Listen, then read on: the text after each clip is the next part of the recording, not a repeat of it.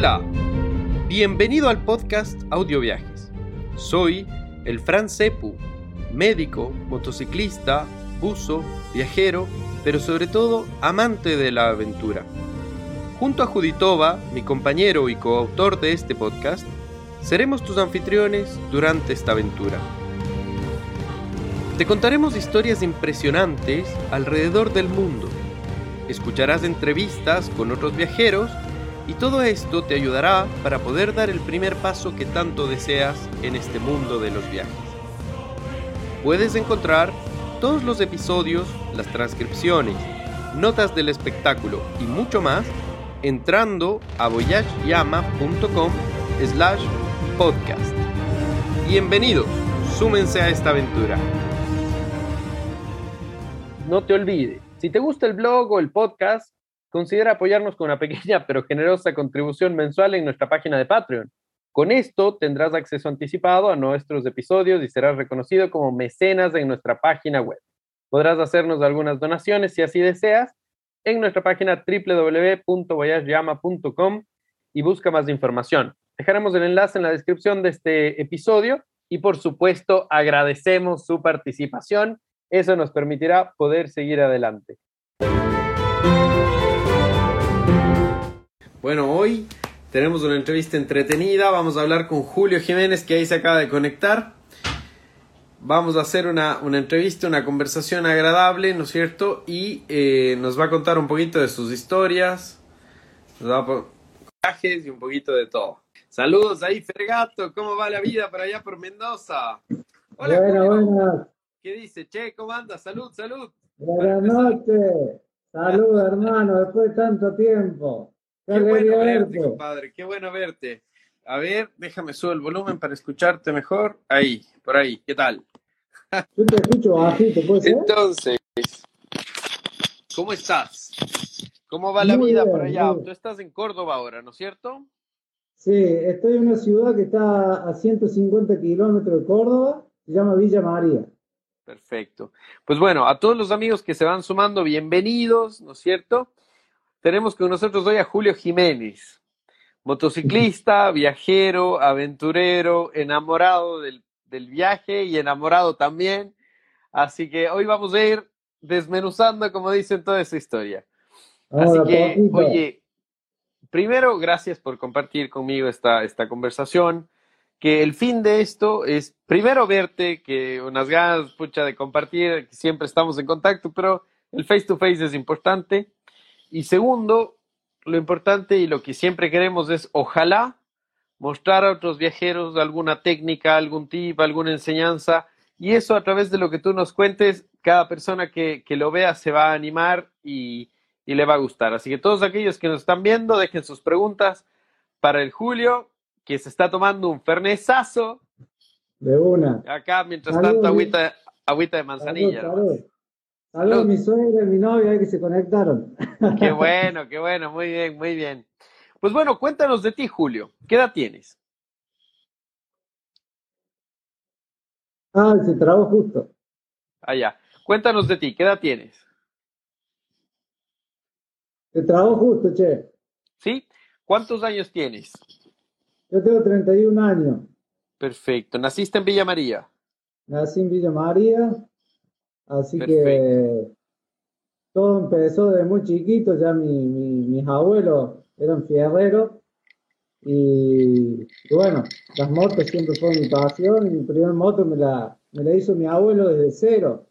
El cuadro, eh, el motor obviamente lo compró, que era el ciclomotor, y tenía un asiento de Harley Davidson con todos resortes abajo individuales que le había quedado de una moto, de una Harley que tenía ella, eh, de que tenía él, ¿viste? La cosa que el asiento ese salía más caro que toda la moto. Me imagino. Oye, pero ¿y esa fue tu primera moto? ¿Y- ¿Y era, era de estas motor 50? Sí, un motor de ciclomotor, el cuadro era artesanal, lo, lo hizo él, y era como la, la, la moto de tonto y retonto, esa así chiquita. Una Bueno, chiquitita ya. Sí. Perfecto.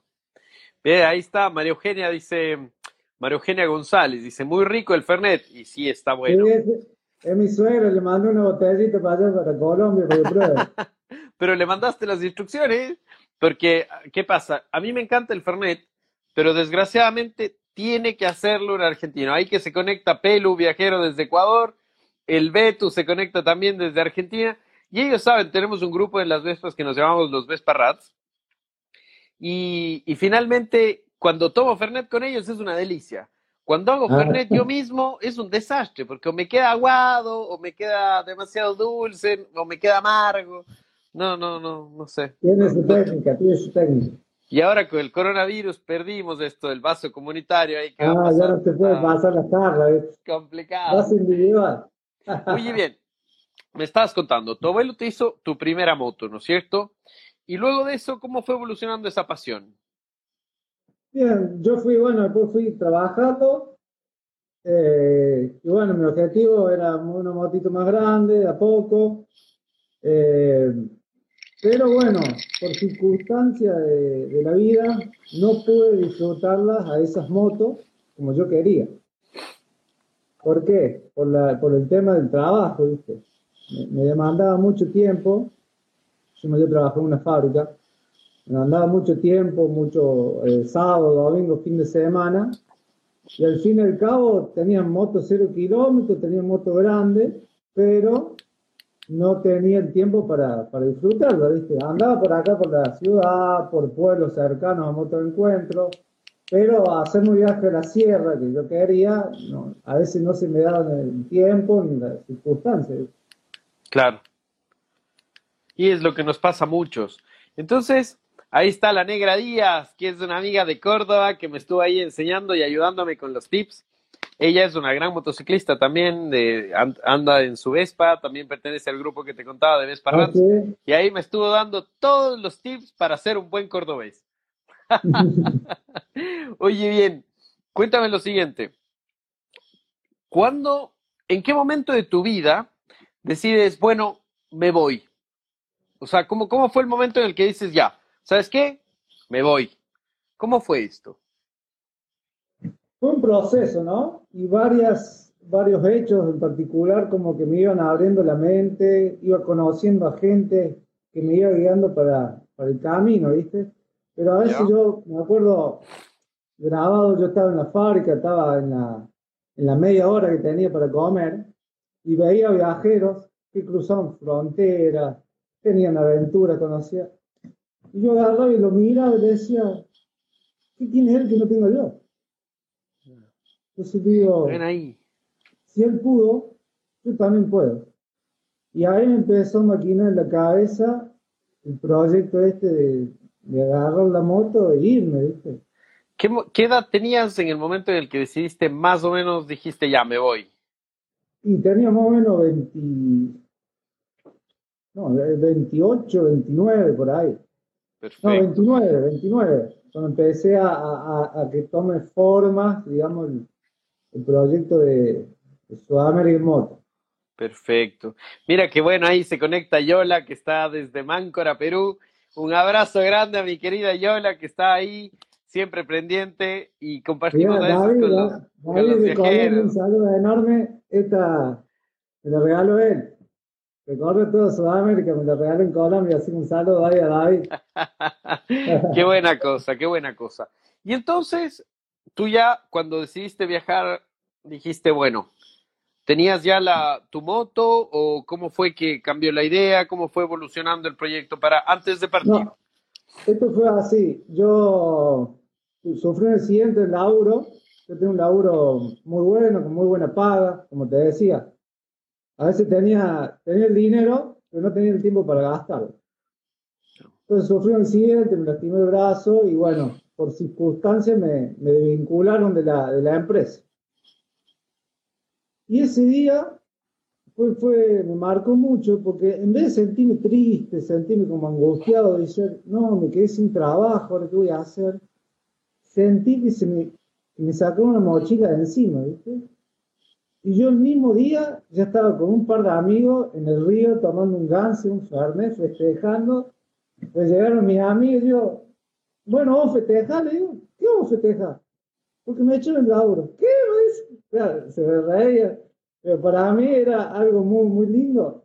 Y de ahí se me fue abriendo todo un camino de, empezar a conocer gente que viajaba, que hacía trading, que hacía caminatas, esos mismos recibían viajeros de otros países, y se me fue abriendo todo un abanico de otro mundo que yo realmente anhelaba, pero estaba sumergido en esa rutina del trabajo, de, ir a, boliche, comer asado y estar en eso y no salir de ahí, en donde digo, wow, esto no, no lo tenía, ahora que lo conozco, me fascina, y siento que lo mío, ¿me entiendes?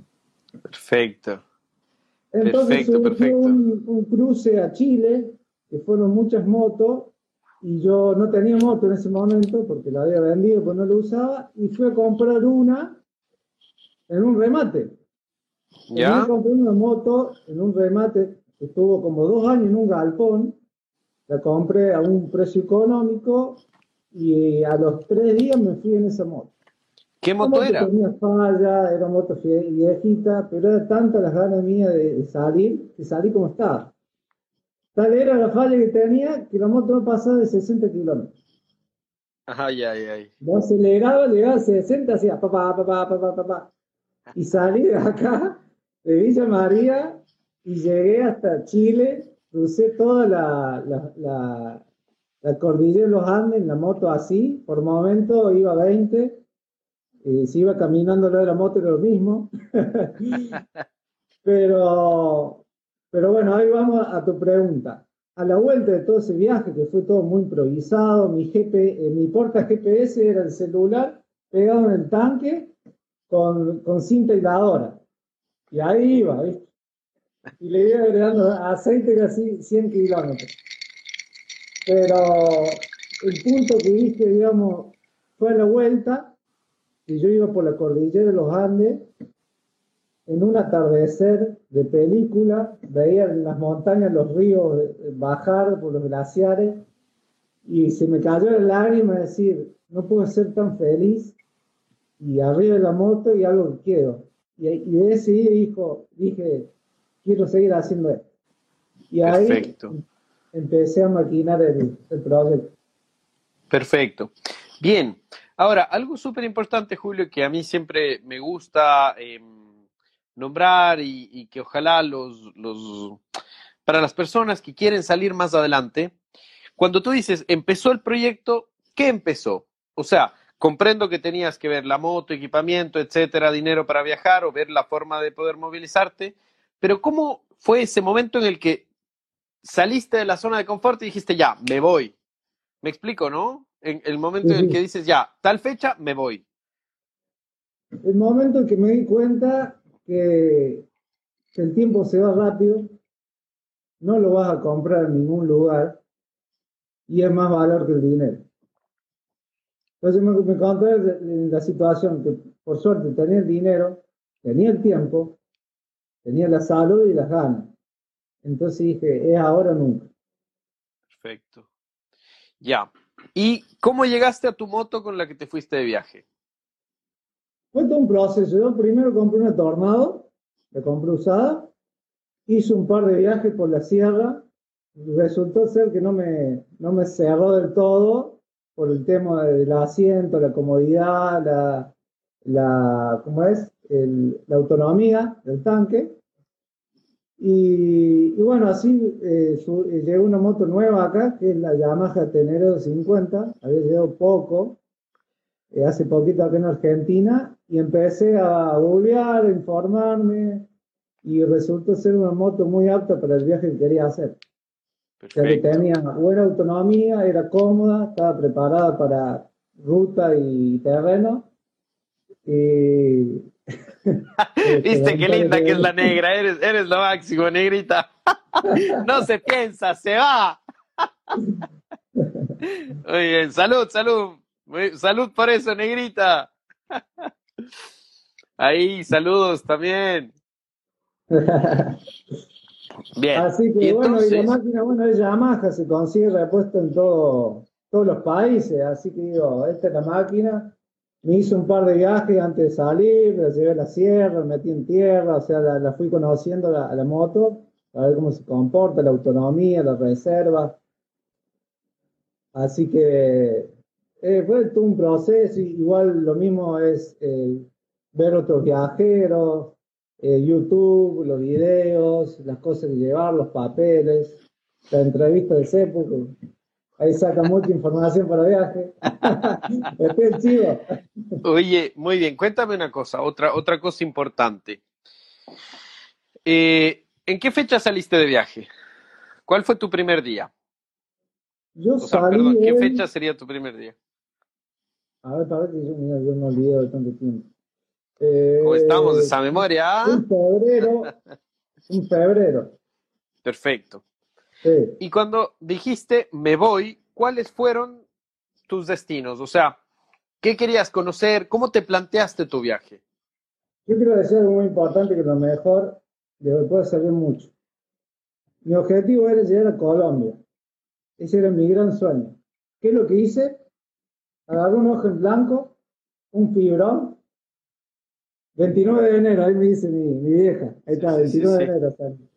Eh, agarré un ojo en blanco, un fibrón y escribí, voy a llegar a Colombia en moto. Agarré y la pegué arriba del techo de mi cama. Entonces yo toda la mañana me despertaba y tenía el objetivo en mente y mi sueño.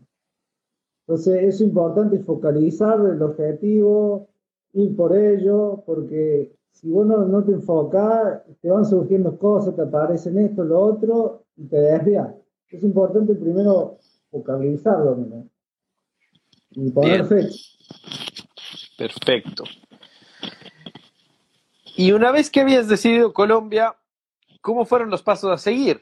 ¿Cómo decidiste la ruta para llegar a Colombia? Porque podías haberte ido por Brasil, podías haberte ido por, por Bolivia, por, por Chile, por, por, tantos caminos. ¿Cómo decidiste el camino a seguir? Sí, yo decidí ir por Chile.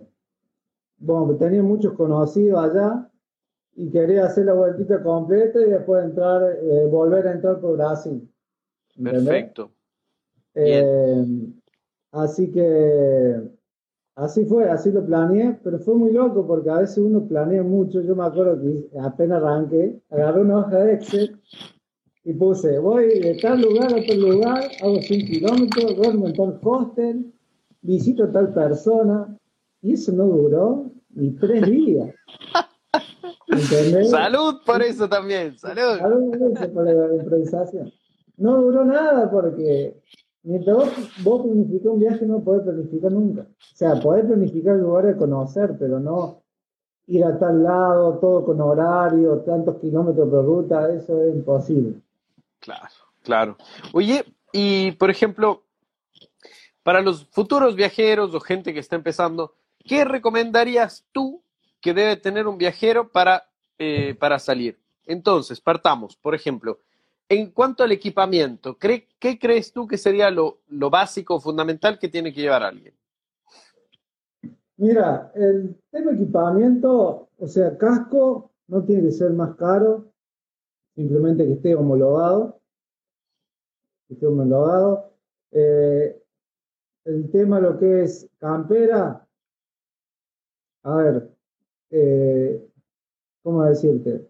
Vos salir, podés salir con lo que tenés. Van vos después la seguridad que tengas, las precauciones. Yo por suerte tuve la posibilidad de tener eh, el equipo, pero tenía lo que el pantalón y la, y la chaqueta, con las protecciones. ¿Entendés?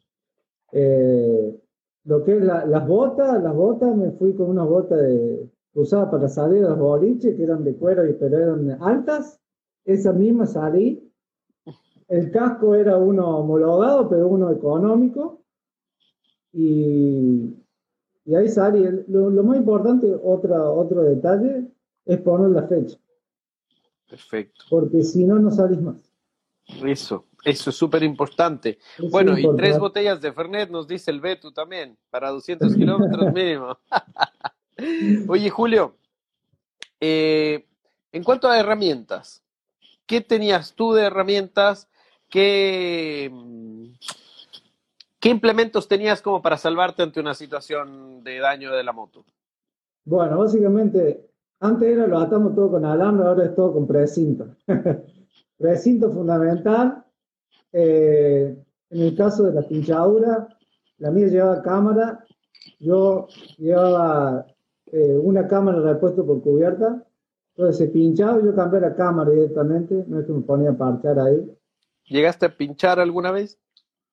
Pinché, eh, a ver, que tuve que arreglar yo y desarmar la moto una sola vez en Tarija. ¿En dónde? En Tarija, en Bolivia. Perfecto, en Tarija, ya. Vale. Una cosa que nos pregunta ahí eh, Rubén Guzmán desde La Plata también. ¿Tenías algún plan médico para el viaje? Eh, no, no, va, digamos, tenía uno que me cubría la tarjeta de crédito, que acá en Argentina viene incluido por tres meses. Pero, y, contraté, digamos. ¿Y tenías algún seguro aparte, algo para la moto o algo? Sí, el seguro que te exigen, digamos, acá en Argentina, que en, este caso cubría Chile y Perú. Perfecto. Y Brasil, el, Mercosur. Países del Mercosur. Sí. Y a veces en Chile te exigen uno particularmente de ahí. Sí, el SOAT. Eh, y ya después, ya para otros países, ya tenés que hacer seguro en el país. Perfecto, perfecto. Sí. Muy bien. Vale, eso en cuanto, y en cuanto a los conocimientos, ¿tú sabías arreglar la moto, hacerle mantenimientos, etcétera? ¿Qué tan importante crees, qué tan importante crees que es que alguien sepa hacerle los mantenimientos a, a la gente? Yo creo lo que lo, más importante es lo básico. Es, ¿sabes? Sacar una bujía, estirar la cadena, muy importante, lubricarla. Eh, a ver, eh, vos viajando vas conociendo tu moto y vas viendo lo, la fallita que tiene. Yo me llevé el descargado del manual de desarme de toda la moto, por si acaso llevaba lamparita de repuesto, bujía de repuesto. Eh... Harto repuesto tenías. me acuerdo, me acuerdo. y después lo aprendiendo en el viaje. Lo aprendiendo en el viaje. Eh, mucha gente, eh, mecánicos que me han arreglado la moto gratis, me han hecho el servi y yo estaba ahí encima a ver cómo lo hacía y él me explicaba. Y vos lo, perfecto. lo hacías vos. Yo, yo al principio lo, eh, lo, llevaba a la concesionaria pues estaba por, por garantía. Después que salió de garantía los hacía yo los serví, no, no es muy complicado, incluso en YouTube tranquilamente aprendes. Perfecto. Julio, ¿y qué crees tú que no debería llevar un viajero que esté empezando? Como tres candados, por ejemplo. Mucho equipaje. tres candados y una gata. Crucé Chile y yo empecé a dejar cosas porque llevas muchas cosas que no necesitas, mucha ropa, ir liviano es muy importante, porque vos cuando te caes y te necesitas levantar la moto, eh, tienes que estar liviano la máquina, porque a veces estás solo y, te toca. Y después, eh, no llevar, digamos, ¿cómo decirte? Esas cosas que se dicen eh, ese, ese, de los países, ¿me entendés? Como decir, eh, Brasil es esto, Brasil es lo otro. No llevar prejuicios. claro, esos prejuicios de los países porque vos mismo te vas a dar cuenta que en cada país eso no pasa. Qué buena cosa. Ese creo que es un detalle buenísimo. Porque, porque, porque creo que es súper importante que efectivamente vayamos abiertos de mente. Normalmente quien empieza a viajar va con la mente ya bastante más abierta. Oye, y esto nos lleva igual a una pregunta que probablemente sea un poco complicada, pero, pero es real. Em, ¿Tienes eh, o tuviste alguna mala experiencia en algún país? No, a ver. A ver, mala experiencia de, respecto a qué, digamos, pelearme con alguien. Por ejemplo, hablemos de la policía, que dicen que hay muchos países donde la policía es y esto. Bueno, yo tengo que contarte algo que no, no sé si he escuchado, no lo he escuchado nunca, pero yo en ese sentido he tenido muchísima suerte. Porque a mí me pidieron papeles cuando salí de Argentina y yo recorrí toda Sudamérica, hice siete países, 50 mil kilómetros y no me paró absolutamente nadie en la ruta. a pedirme ningún papel de ningún tipo. No te puedo creer. es la verdad, no te estoy mintiendo. Pasé por Perú, Bolivia, anduve en, Colombia, por toda Colombia. Nadie me pidió nada. a veces tuve mucha suerte, te digo. Nadie Qué buena. nada de nada, nada, nada. Perfecto. Oye, ¿alguna recomendación para los futuros viajeros en cuanto a las fronteras? Ten en cuenta, tiene que tener la moto su nombre, todos los papeles al día, todo bien seguro. Y fíjense muy bien, esto es muy importante, la fecha de vencimiento. Pues en cada país tenés una estadía, ¿entendés? A vos se te vence esa estadía en el país y ya eh, la moto te la pueden secuestrar, tenés que pagar multa, se te complica muchísimo. espérate, para la gente que nos ve de otros países, no es que te van a secuestrar. la policía podría retener la moto en algún lugar. No, no, secuestra la Secuestro a veces suena, fuerte.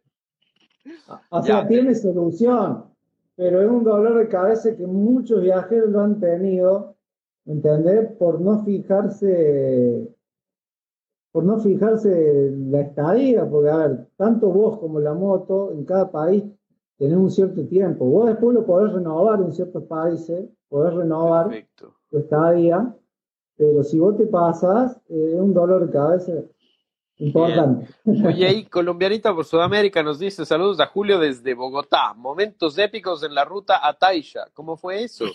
¿Qué pasó ahí? Uy, sí, qué experiencia, sí, sí.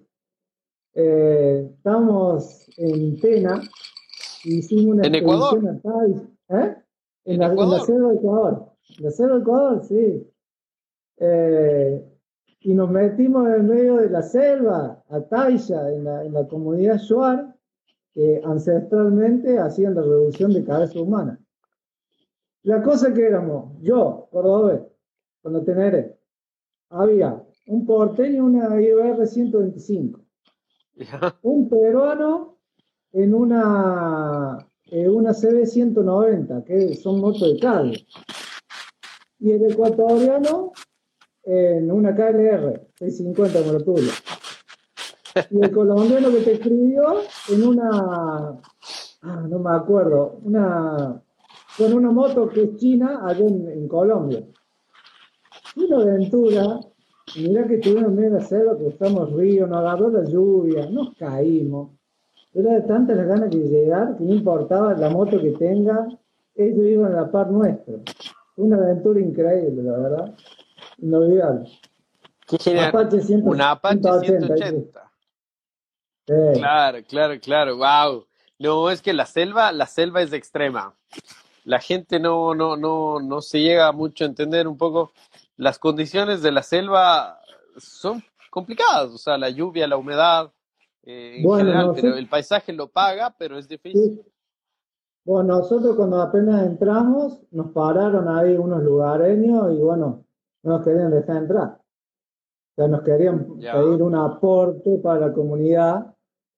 Eh, incluso a uno le, le secuestraron el pasaporte Pero, viste, hay algo que, en todos los países no cambia, viste. Cae la mujer, pegan dos gritos y se acabó todo. Cayeron la señora. Cayeron la señora y dice, no, déjenlos tranquilos si vienen viajando ellos. Y bueno, nos devolvieron los pasaportes y pudimos entrar a, la selva.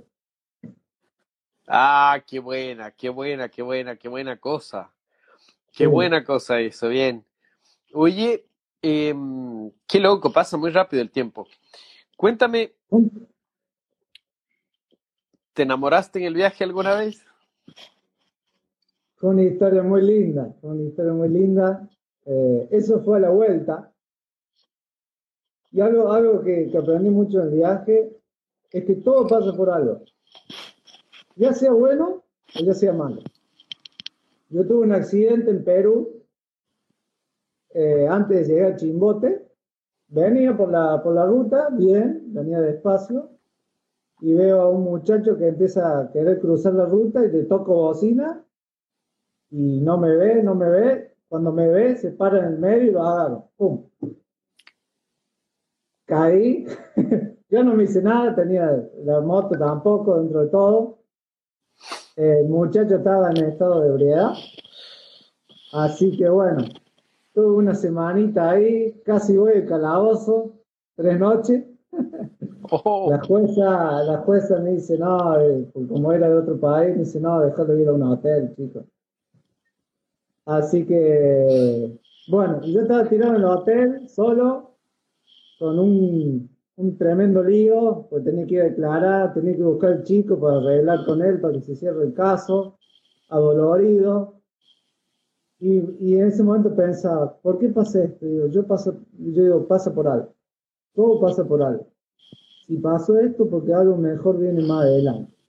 Y así fue. Eh, fue así que después yo fui al parque Boscarán en Perú y me encontré con, con mi novia, que después decidí viajar con ella. Muy bien. también venía viajando sola, de mochilera, así que se nos unió el, el, destino, ese lugar paradisíaco que es el Parque Huascarán, que es una reserva enorme y que tiene unos paisajes increíbles. Entonces yo ahí me puse a reflexionar y digo, mira vos, si yo no hubiera tenido ese accidente, hubiera llegado antes al parque y no me hubiera conocido con él. Qué bien, qué bien. Salud por eso, salud por el amor. Qué buena cosa. Oye, otra, otra, otra pregunta importante. ¿Alguna otra caída? Eso justo te iba a preguntar de las caídas. Ya nos contaste esta que estuvo fuerte y todo. ¿Qué otras tuviste? ¿Algo importante? No, esa fue la única, así fuerte, de decir que se golpeó la moto, que se abolló un poco. después son caídas de la aventura que se llaman, por decir, venía en el barro y se te va la moto, el costado y se te cae. Y eh, me pasó una también en, en, Ecuador, en, en, un parque en Montañita, también estaba en la selva solo. Por suerte no tenía las no tenía las valijas, nada. Y se me, quedó, se me cayó la moto en su vida. Y eran las seis y a las siete cerraba el parque, yo estaba en medio de la selva, escuchaba los monos nomás y estaba yo con la moto. Y estaba en subida la moto y bueno, tengo un video ahí, até la, la camarita GoPro con una, una llana en un árbol y me grabé todo el procedimiento. Desde que levanté la moto hasta que... La cosa es que levanté la moto y al estar, al, estar en subida se me empezó ir para atrás la moto y no podía frenarla. Me la frenó un, un tronco que yo tiré por casualidad y me la frenó ahí, si no la moto caía más abajo y ahí sí que me quedaba. Pero ese fue un desafío, lo pude superar y, y seguir adelante nomás. Perfecto, perfecto. Qué buena cosa. Oye, em, Julio, ¿qué, qué, qué, bacán como cuentas así las historias súper relajadas, a pesar de que pues, me imagino que fueron momentos súper duros. Ahora, una pregunta importante. ¿Cuál dirías tú o cuál es para la gente que tiene inquietud de viajar, ¿cuáles serían tus 10 lugares favoritos de Sudamérica o de los países que recorres? ¿Cuántos? ¿Tú qué? ¿Tus 10 lugares favoritos? Uy, son muchos. Dale, los 10, del top 10. A ver, eh, la laguna Quilotó en Ecuador, esa laguna me llegó acá.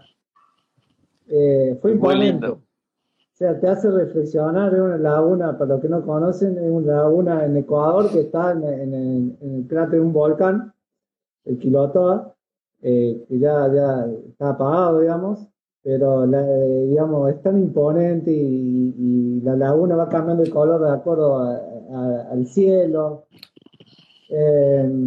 Uyuni, Bolivia, muy lindo.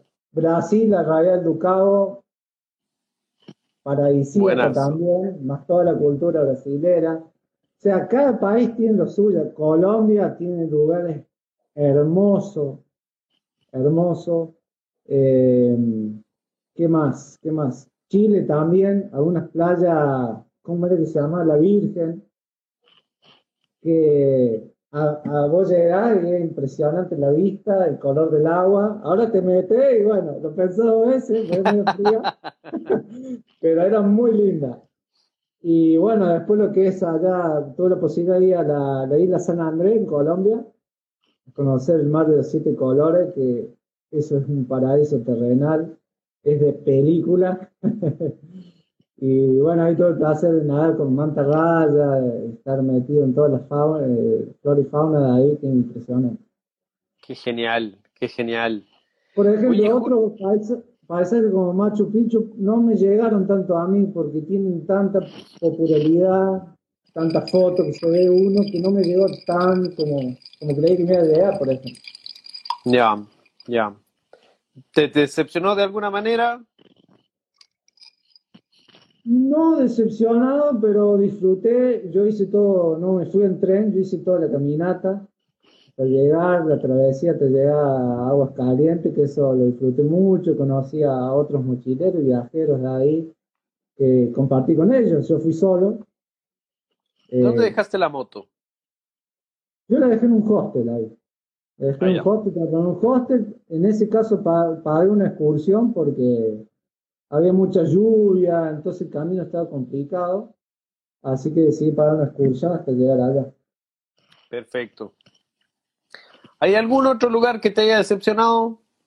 ¿O que, que tus expectativas hayan sido súper altas y no? ¿No fue lo que bueno, eh, los lugares con mucho turismo, por ejemplo, yo fui a San Andrés, fui a una isla que se llama Johnny Key, es una isla hermosa, paradisíaca. O sea, vos la, la arena, las palmeras y, alrededor todo el mar color turquesa de película. Pero así de gente, lleno de gente.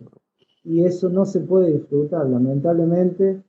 Y tenés que llegar en barco y te están apurando media hora para acá, media hora para allá, comemos en una hora.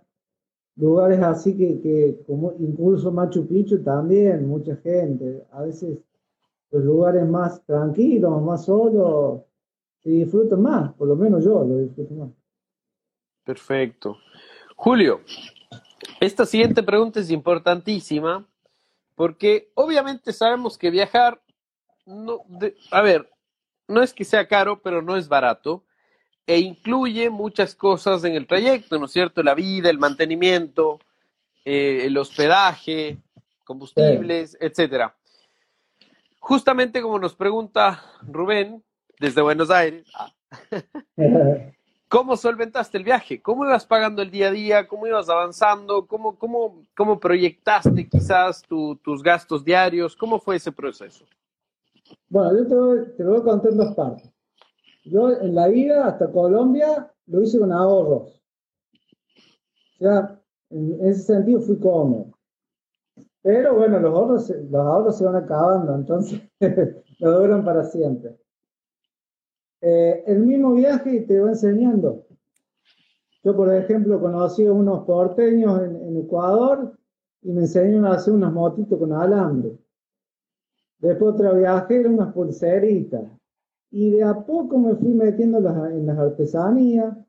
Eh, y, y, bueno, ya ahí empecé incursionando más en la artesanía. Algunas las hacía, otras las compraba en capitales, como por ejemplo Bogotá. Eh, compraba artesanías hechas o llaveros esos colgantes. Eh, bueno, a mí yo, yo me acuerdo que tú tenías el, tema este de la velocidad crucero ahí en, impresión 3D. También, también apenas salí eh, proyectado por ese lado. Después el tema de las calcomanías, los parches, en lugares como Colombia eh, te aportan mucho, o sea, eh, te compran eso para ayudarte. Entonces ahí empecé a ver otro mundo que yo no me lo imaginaba, o sea, eh, no me imaginaba haciendo artesanía, pero el mismo viaje te va abriendo las puertas para, para hacerte ver eso, para, para vos ir sustentando tu viaje, ¿me entiendes? Perfecto. Y bueno, y después de acuerdo a los hospedaje y todo eso, uno se va como soltando más. Entonces yo me llevaba mi carpito, me llevaba mi, cocina y ya me animaba más a, no pagar tanto hoteles o hostel.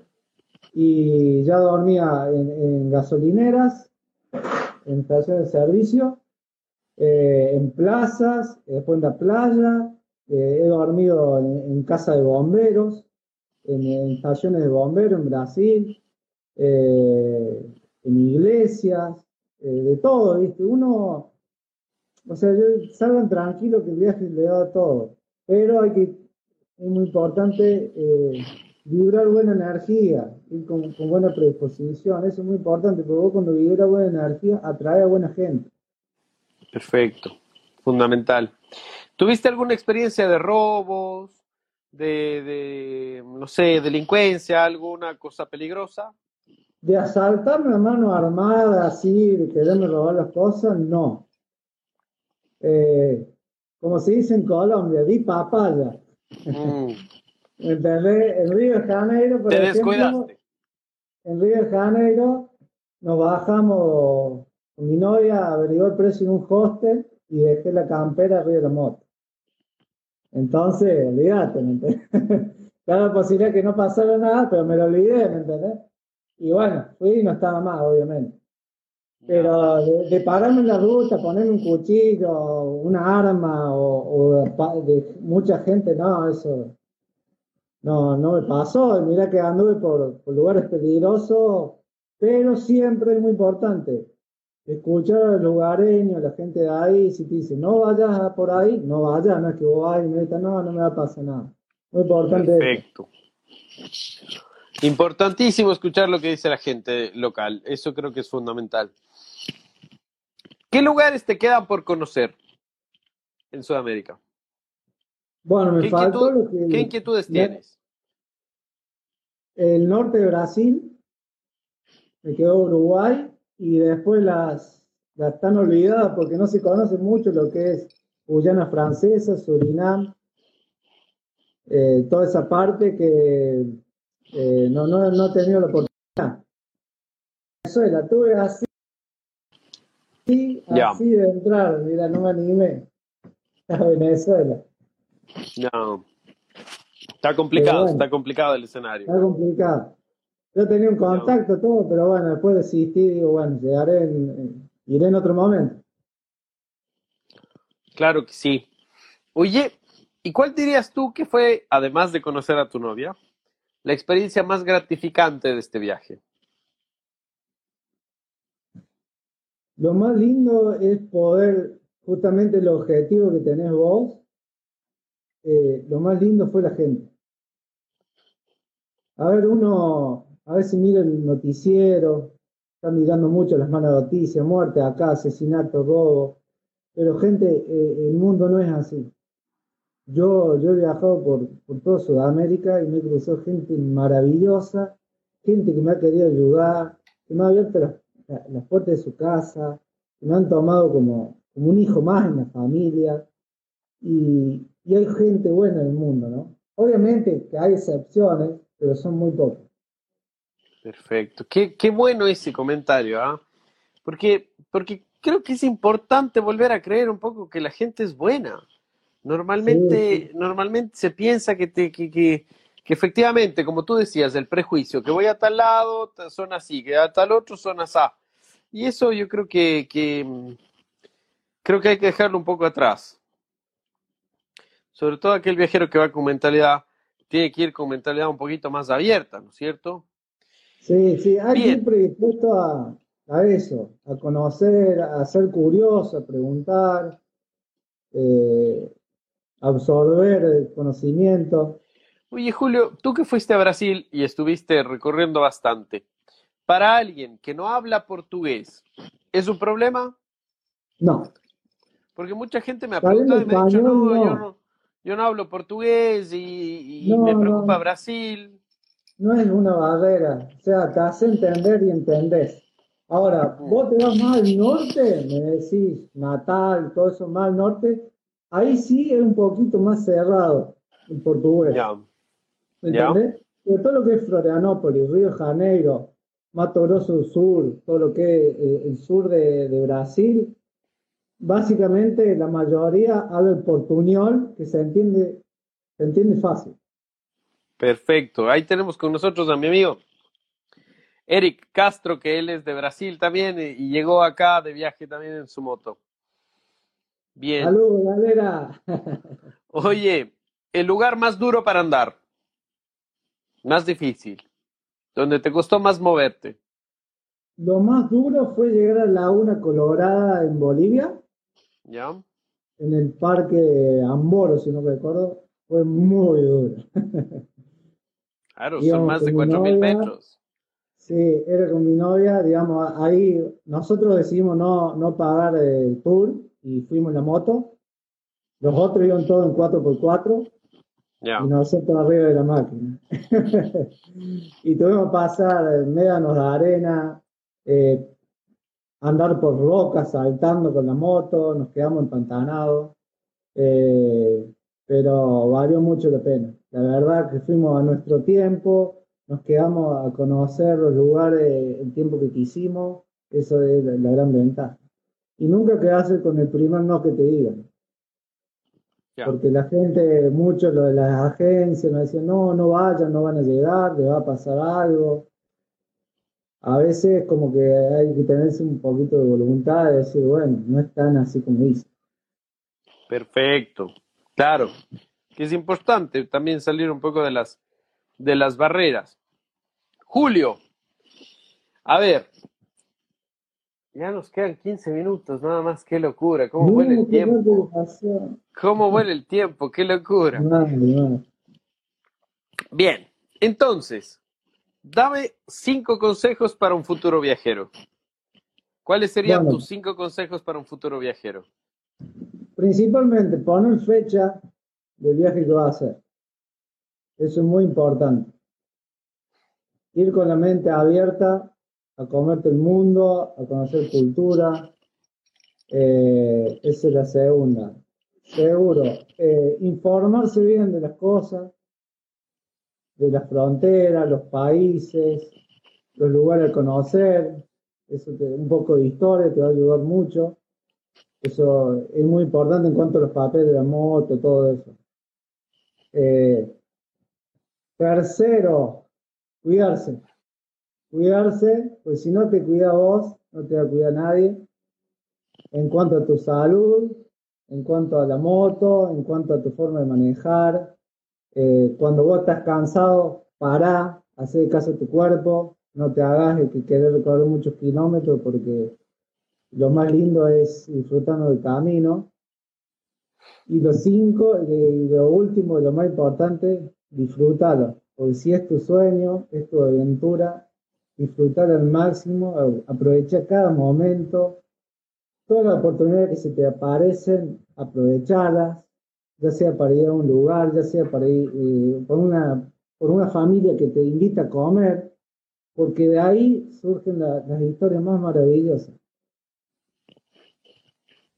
Qué bien, qué bien, qué bien, qué bien. Es que claro, ese, ese, dar paso a la improvisación es, es, es, es, fundamental. Bueno, ahí saludos a Osma, que es mi novia, que está ahí siempre presente en todos y dice que bueno, cada vez se emociona más con salir en viajes en moto y es que eso pasa. La moto a uno le emociona, le gusta y ella tiene su moto con la que podría ir a donde quiera. Entonces te da una libertad la moto que no, no te la da otra cosa. Y la, y la, y la forma de, vivir el viaje es increíble. Vos sentís el viento, sentís la lluvia, sentís los olores, la visión de los paisajes es distinto.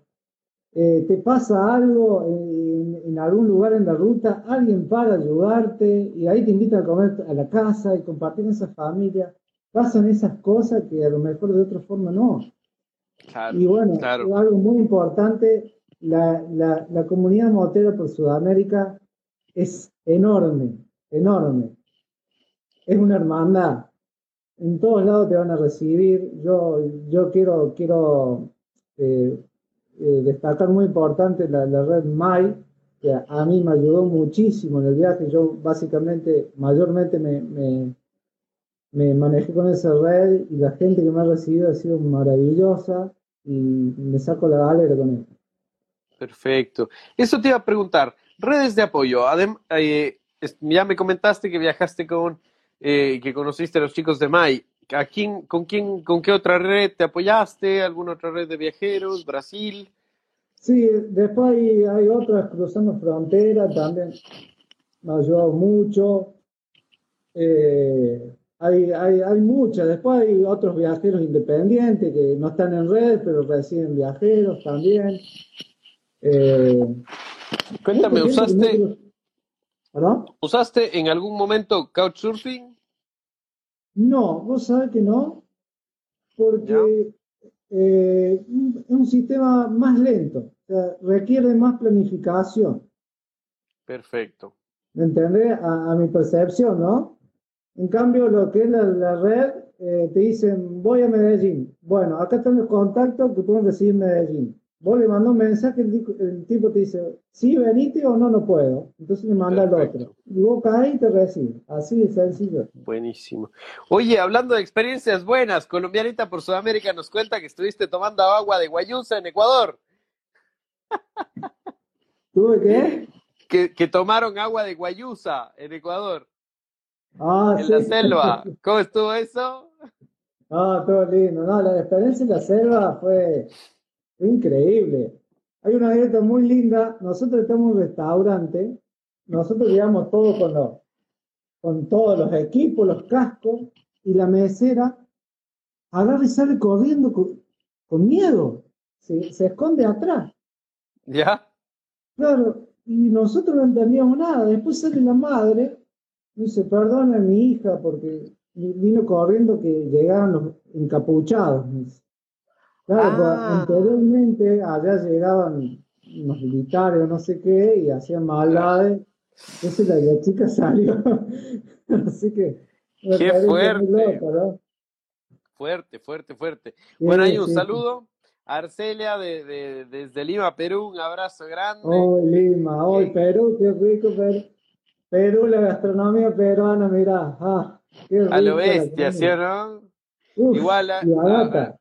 A- mi amigo. Claro Lima, Lima, él no es de Lima, él se llama Claro Lima, es, es de Brasil también, que está presente, es motociclista, también de motos clásicas y de motos grandes, así que qué bonito, No, qué bonito que, que se sume la gente. Los hermanos brasileros, hay otra comunidad muy grande en Motera, muy buena gente, muy buena gente.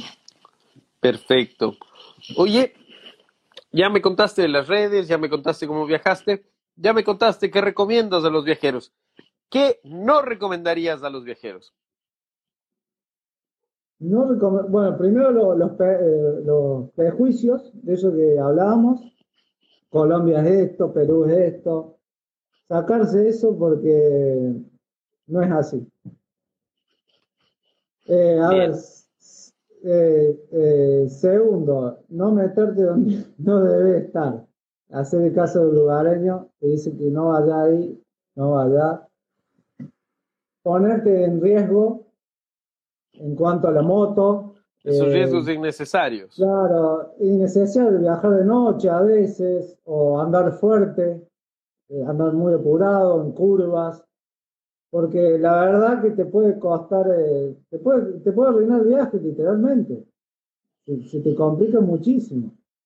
Entonces, eso es muy importante. Y, y lo, lo tercero también el tema de los papeles, tener todo en regla y tener muy, muy, muy en cuenta los, eh, los permisos de estadía y todo. Porque muchos viajeros también se les ha acabado la travesía porque le han secuestrado la moto. Claro, claro. Son claro, muy, claro. muy pocos los casos, pero hay que estar atento a eso. Perfecto. Oye, ¿qué se viene para Julio? ¿Qué se viene para Julio Jiménez más adelante? ¿Qué se viene? ¿Cuáles son los proyectos? ¿Cuáles son las, las futuras Mira. aventuras? Por el momento, a ver, planear mucho no se puede planear por el tema del COVID, pero tenemos La un corona enfoque- vida. Sí, eh, me gustaría cerrar el viaje de Sudamérica en moto, llegando a Ushuaia, al fin del mundo, darle el cierre. Así que para ahí no- nos proyectamos, para allá, para la otra punta. Ya que estuve en la otra punta de Colombia, me toca el otro al sur. Pero ¿llegaste hasta dónde al norte? Yo llegué hasta Río Hacha, por allá. No pude llegar a La Guajira porque ahí era temporada de lluvia. Ya. Uf, Entonces no pude llegar ahí ahí a, ahí cuando llueve, llueve. Me hubiera gustado, pero bueno. Otro momento. Oye, Julio, cuéntame una cosa. ¿El Camelback lo tienes todavía? Lo tengo, hermano. El mejor Cuídalo, del cuídalo. Ese Camelback ya ¿Cuánto, se ha dado sacó como el cálculo? ¿Cuántos kilómetros había recorrido el Camelback entre los dos? ci- 50, los 50 tuyos, 30 míos, tiene como 80 mil kilómetros. 80 mil kilómetros. A la gente que no sabe, le contamos. Eh, yo lo conocí a Cepu al principio de viaje en Chile y me regaló una Camelback. Con esa Camelback él recorrió todo Sudamérica en su Vespa y me lo regaló a mí, que realmente fue un regalo impresionante. Es muy útil, ¿no? Y yo terminé recorriendo todo Sudamérica con el mismo Camelback, así que acá estamos. Oye, y pregunta, ¿aguantó, no tuvo problemas ni nada? Me imagino que la bolsa la cambiaste, pero el, el, el Camelback como tal, ¿bien? Está intacto, hermano. Tal como lo Lo iba limpiando, obviamente. Claro, claro, claro. Esperaré una foto algún rato que me mandes. Qué buena cosa. Sí, sí, sí, sí. Bueno, ahí Lini Viajera dice, el mejor regalo que le pudiste dar. Es que es muy útil. No tener que parar y tomar el agüita es fantástico. Es, es muy Me sirvió muchísimo. Encima ya después le ponía hielo adentro, tomaba fresquita. claro, eh. claro. qué buena cosa, qué buena cosa, Julio. Caramba, qué alegría. Y qué bueno que, que, estos viajes nos permiten esto, ¿no? Que nos permiten eh, un poquito más. Y negrita querida, abrazo. No, qué lindo que los viajes nos permiten esto, que nos permiten la alegría de compartir, la alegría de conocer, gente que no se conoce se hace amiga y sobre todo generar inquietud. Generar inquietud es importante. Entonces, cuéntame, tú quieres ir a Alaska, perdón, a Ushuaia. Ese es como, como un cierre. A propósito, ¿cómo se llama tu moto? Se llama Angie. Angie. Sí. Muy bien, muy bien, muy bien. El, el nombre me lo, dio un, me lo dio el viaje. Tengo miedo de preguntar. y después el destino quiso que no se llamara más así, pues se borró la etiqueta. Y después le puse un renombre que fue Angie, que me lo dio el viaje, que fue una, una, una moto viajera que conocí en Perú, que viajaba con su hermano. Y él tenía, ella tenía eh, problemas en las piernas no, no podía caminar bien y su sueño era conocer a Messi. Entonces salían de Colombia a Argentina a conocer a Messi. Y yo me los crucé en Perú. Y ella y el hermano, cada vez que se subía y bajaba de la moto, se tenía que subir a Cococho. No sé cómo será en. La, la cargaba, digamos, la cargaba. La cargaba en la espalda.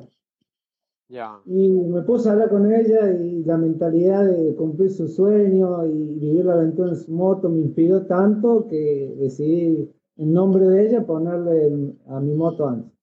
Qué bien, qué bien. Viste, y es que eso pasa ahí. Saludos, Arcelita, qué lindo. La verdad es que eso pasa, hombre. Hay, hay historias que nos marcan, hay historias que nos marcan siempre. Julio, nos quedan unos tres minutos nada más. Quisiera que nos cuentes un poco em, tus redes sociales, dónde la gente te puede seguir, dónde pueden ver tus videos, anécdotas. Eh, el video este de cuando estás en la selva y todo, me acuerdo que cuando yo lo vi decía, este loco, ¿dónde se fue a meter? Así que cuéntanos, ¿dónde están tus redes sociales? ¿Dónde está, dónde está bueno, momentáneamente estoy en Facebook como coleccionista de aventuras sobre ruedas ahí está mi, aventura desde que salí hasta, hasta Ecuador. Me falta actualizar un poquito. Pero bueno, ahí tienen bastante material de fotos y videos que, que fui subiendo en la travesía para que se entretengan un poco y se motiven. Me pueden escribir por mensaje, yo le contesto cualquier inquietud, eh, no tengo ningún drama, mi objetivo es igual que el tuyo, es motivar a otros motoviajeros que viajen, que se animen, que no tengan miedo, que se puede y que no se van a arrepentir nunca. Fantástico. Fantástico. Bueno, tu Instagram, eh, no, no, sé si sale, el mío, el mío sale, pero el tuyo, ¿cómo es, cómo es tu Instagram? No, yo tengo privado el Instagram. Me manejo todo el portfolio por ahora. Perfecto, coleccionista, ok, disculpa. Ah. Está bien, yo voy a hacer uno, coleccionista, ya voy a hacer uno. Tengo mucho material para subir todavía, pero bueno, de a poco. Está bien, está bien, pasito a pasito, así tiene que ser. Pues Julio, nada más que agradecerte, compadre. Como siempre es un gusto hablar contigo, conversar, saber tus historias, tus anécdotas. Y, nada, desearte todos los éxitos, que la corona vida nos permita volver a salir en moto, a disfrutar de los viajes y de las aventuras. ¿Vale? No, muchas gracias a vos por la oportunidad de contar mi historia y obviamente a motivar a otros motoviajeros a que, a que cumplan su sueño. Así que muchísimas gracias, hermano, y gracias por ser parte de este hermoso sueño que, que tuviste ahí la oportunidad de estar en mi historia. Julio, querido, un abrazo grande, dame una sonrisa, que vaya bien. Ya nos vemos. Chao, chao. Nos vemos la próxima semana. Chao, chao. Saludos, un Fernet. chao, boludo. chao. Recuerden todos, nos vemos el próximo miércoles con alguna otra entrevista, con algún otro viajero. Vamos a siempre estar hablando de historias, viajes y aventuras, así que bienvenidos todos los miércoles.